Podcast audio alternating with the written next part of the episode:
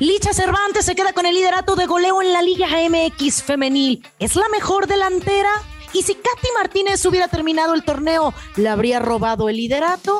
¿Qué hace la liga para potenciar el fútbol femenil? Nuestro compañero Iván el Mister Pérez nos lo cuenta. Todo esto en Footbox Femenil. Comenzamos. Footbox Femenil, un podcast con las expertas del fútbol femenino, exclusivo de Footbox. Hola, ¿qué tal? ¿Cómo están? Bienvenidos a Footbox Femenil, un espacio dedicado 100% para platicar de todo lo que está sucediendo en el fútbol femenil. Soy Brenda Flores y hoy platicaremos de una líder del rebaño, líder de la Liga BBVA MX femenil, que se ha echado al equipo al hombro y le ha funcionado. Ha sido líder, ha sido objetiva, ha tenido compañerismo y sobre todo ha sido muy, pero muy efectiva. Licha Cervantes, la goleadora del torneo, que se queda con este liderato de la apertura 2021 del torneo Grita México con 17 dianas. 1.493 minutos disputados para tener una medida y una media goleadora de anotar cada 87.82 minutos. Es la máxima anotadora de Chivas y una histórica de la afición y para la afición.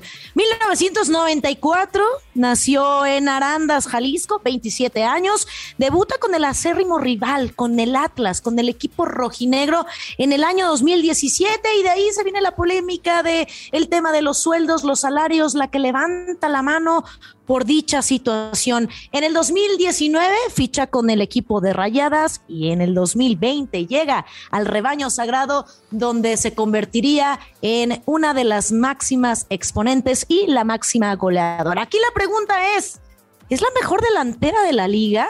La respuesta es, si lo mejor tiene que ver con efectividad, es sí.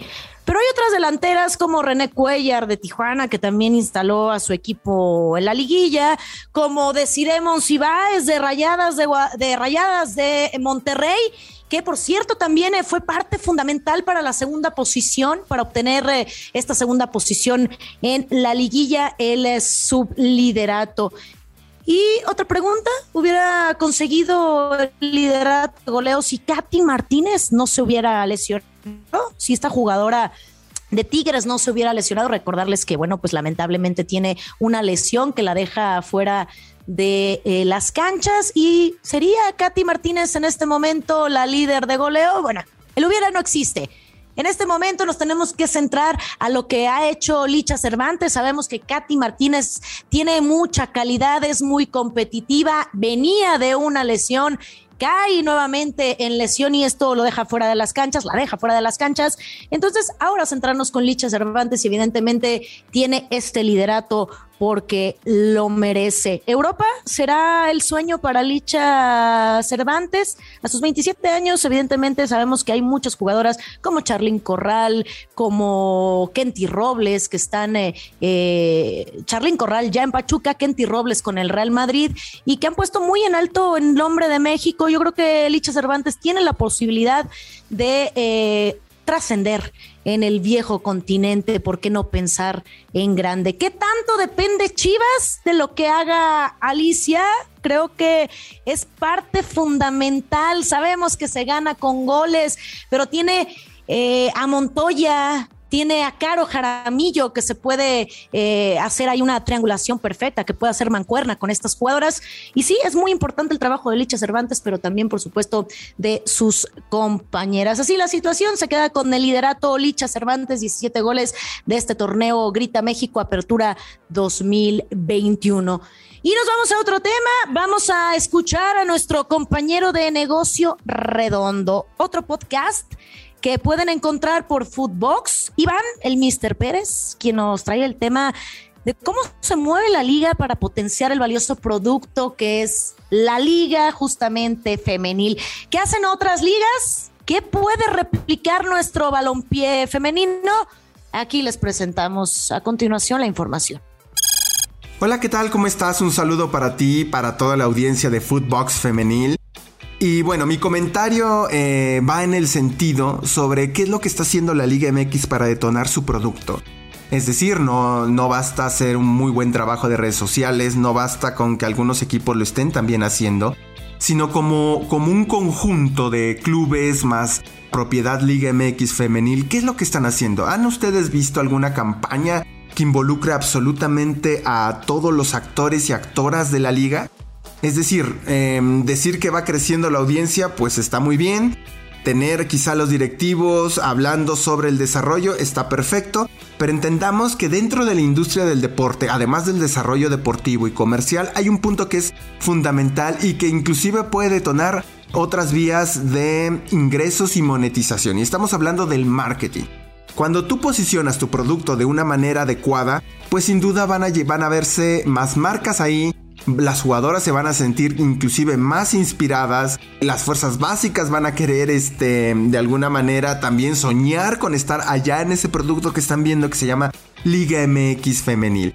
¿Cómo hacer esto? Es decir, ¿Cómo puede la liga conjuntar a todos los equipos para hacer una gran campaña? Y más ahora sería adecuado con eh, un momento poderoso en la Liga MX Femenil, que es la liguilla, donde ya, ya arranca y es una gran oportunidad para detonar el gran mensaje.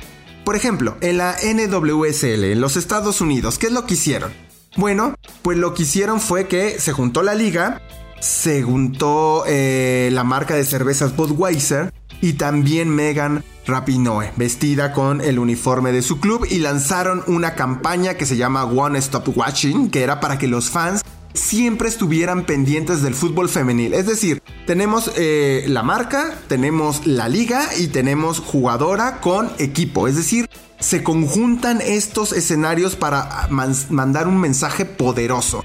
También una segunda campaña que involucró a todos los equipos y que llevó inclusive en, títulos en español como pone el apellido, los futuros sponsors oficiales de la NWSL, invitando a la industria y a la comunidad a etiquetar qué marcas deberían unirse para patrocinar la liga, siempre acompañado con comentarios de jugadoras de todo el torneo. Es decir, Imagínense un spot de la liguilla o un spot de la Liga MX donde esté obviamente las cabezas directivas de la Liga eh, MX femenil, donde esté encontremos a Norma Palafox, a Hanna, a Yaneli, es decir, todas estas jugadoras que ya están súper posicionadas y que inviten a ver la liga, que inviten a consumir, o inclusive tropicalizar esta idea de pone el apellido, los futuros sponsors, creo que sería muy poderoso y es algo donde, bueno, no ha trabajado del todo la Liga MX femenil y es una oportunidad. La liguilla es una gran oportunidad porque sin duda están no solo los mejores equipos, sino también la audiencia está más pendiente de lo que está pasando. Bueno, pues esto ha sido todo mi comentario. Los invito a escuchar em, Negocio Redondo, también un podcast exclusivo de Footbox se despide Iván Pérez. Muchísimas gracias, hasta la próxima. Bueno, pues ahí escuchamos eh, Negocio Redondo, otro podcast eh, que pueden disfrutar a través de Footbox eh, con Iván, el Mister Pérez. Nos trajo este tema importantísimo de cómo se mueve la liga para potenciar este tema de la Liga MX femenil. Nosotros nos tenemos que despedir. Muchísimas gracias. No olviden escucharnos a través de Spotify. Nos pueden seguir también de lunes a viernes con lo más relevante, lo más destacado del fútbol femenil a través de Footbox Femenil, un podcast exclusivo de Footbox. Y seguirnos también a través de nuestras cuentas personales. Pueden encontrar a Footbox en todas las redes sociales. Escríbanos. Soy Brenda Flores. Hasta la próxima. Footbox Femenil, podcast exclusivo de Footbox.